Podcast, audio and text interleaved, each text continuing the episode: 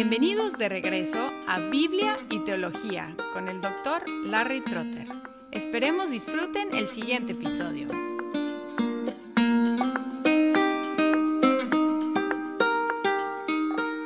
Hay dos preguntas básicas acerca de Dios. La primera pregunta es si existe o no existe.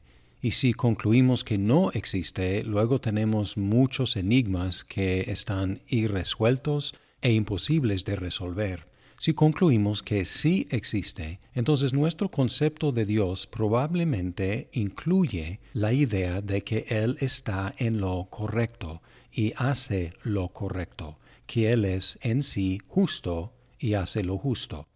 Además, casi todo el mundo tiene una idea, una intuición de que el mundo no está bien, algo anda mal con el mundo y somos muy prontos para opinar qué está mal con el mundo. Al mismo tiempo tenemos un sentimiento adentro de que no solamente el mundo está mal, sino también nosotros estamos mal. Hay algo malo dentro de nosotros, algo que no está correcto, no está bien.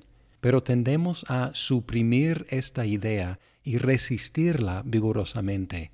Esta situación nos lleva a la segunda pregunta acerca de Dios y nuestra relación con Él, porque si Él está en lo correcto y nosotros no, tenemos que hacer la pregunta acerca de cómo podemos estar en una relación con Él, si Él está bien y nosotros no.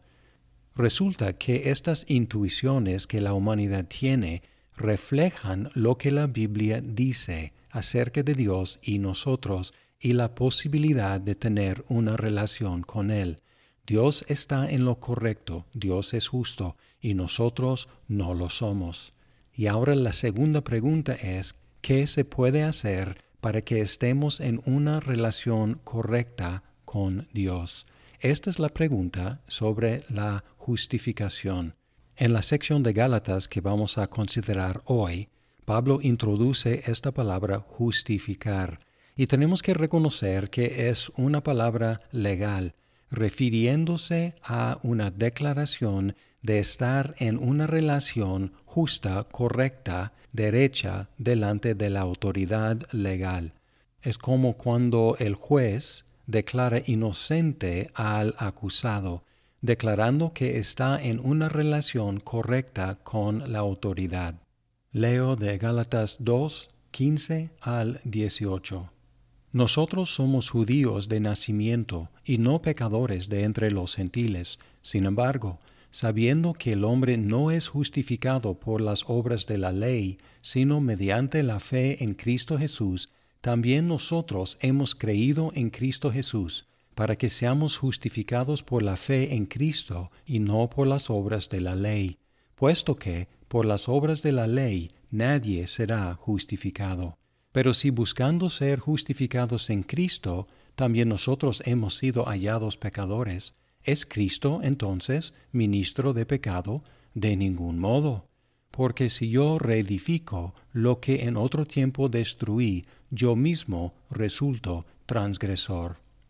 En la sección anterior, Pablo estuvo reprendiendo a Pedro y posiblemente todavía está dirigiendo esta sección a Pedro, porque él se identifica como judío y dice que somos judíos, quizás incluyendo a Pedro. Pero como sea, el argumento es general. Y él presentó un argumento de lo más fuerte a lo menos fuerte en el cual él declara tres veces lo mismo y en forma positiva y negativa. Y su argumento del mayor a menor es si los judíos tienen que ser justificados por la fe en Cristo y no por las obras de la ley, cuanto más los gentiles tienen que ser justificados por la fe y no por las obras de la ley. O decirlo negativamente, si los judíos que tenían la ley no pudieron ser justificados delante de Dios por guardar la ley, cuánto más obvio es que los gentiles no pudieron ser justificados delante de Dios por medio de la ley que ni siquiera tuvieron en forma escrita. El argumento es como decir, Si las personas con piel oscura deben protegerse del sol, cuanto más deben protegerse los que tienen piel más clara. Si los judíos tenían que justificarse delante de Dios por medio de la fe en Cristo, cuanto más los gentiles tienen que justificarse delante de Dios por medio de la fe en Cristo. Ya hemos visto la importancia de este argumento. Algunos habían infiltrado la iglesia en Galacia, insistiendo que los no judíos, los gentiles, tenían que hacerse judíos para justificarse delante de Dios, para ser verdaderos cristianos. Estaban insistiendo en ciertas partes de la ley de los judíos, cosas como la circuncisión, la dieta, el calendario. Pablo extendió el argumento para incluir toda la ley de Dios, no solamente estos elementos, sino toda la ley para demostrar que no podemos ganar el favor de Dios, no podemos estar en una relación correcta con Dios, no podemos ser justificados por medio de guardar cualquier aspecto de la ley. Y además Pablo hace este principio aún más general negando ser justificados delante de Dios por medio de obras nuestras de cualquier forma. Efesios 2, 8 y 9, porque por gracia habéis sido salvados por medio de la fe, y esto no de vosotros, sino que es don de Dios, no por obras para que nadie se gloríe. Así construye su argumento, ni judío ni gentil puede justificarse por medio de circuncisión, dieta, calendario. Ni judío ni gentil puede justificarse delante de Dios por medio de cualquier parte de la ley de Dios. Y aún más general, ni judío ni gentil puede justificarse delante de Dios por medio de obra alguna sino que el judío y el gentil tienen que ser justificados por medio de la fe en Cristo Jesús. Ahora debemos aclarar que el problema no es la ley de Dios. La ley de Dios es buena y describe y manda las obras que nosotros debemos hacer. El problema no es con la ley, el problema es con nuestra falta de capacidad de guardar la ley. Por eso no puede ser el medio por el cual nos hacemos justos delante de Dios. Algunos han concluido que la justificación por medio de la fe en Cristo significa que la ley ya no importa y que está bien pecar. Pablo contestó esta conclusión equivocada en Romanos 6, pero aquí él da una respuesta más corta en los versículos 17 y 18. Pero si buscando ser justificados en Cristo también nosotros hemos sido hallados pecadores, ¿es Cristo entonces ministro de pecado? De ningún modo.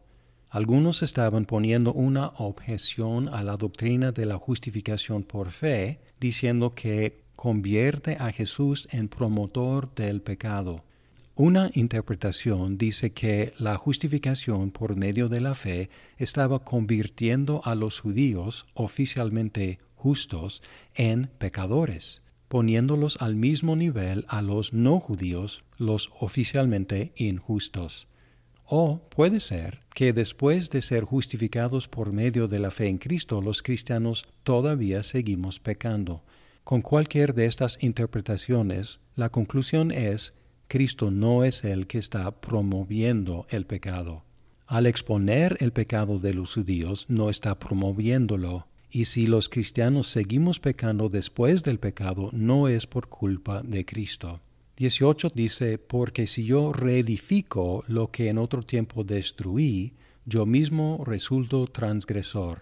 Probablemente está refiriéndose al sistema legalista de salvación, justificación por medio de la ley que él antes seguía. Si él reedificara ese sistema de salvación por medio de la ley, el resultado sería demostrar qué tan grande pecador era Pablo porque ese sistema mismo lo condenaba. Si Pablo reedificara ese sistema sería un autogol, porque él reedificaría un sistema que lo condenaba. Si aquí está refiriéndose a la cuestión de que los cristianos seguimos pecando, la respuesta es una manera nueva de vivir que Pablo describe en los siguientes versículos. Muchas gracias por escuchar este episodio. Si estás disfrutando Biblia y teología, por favor compártelo con tus amigos. Hasta pronto.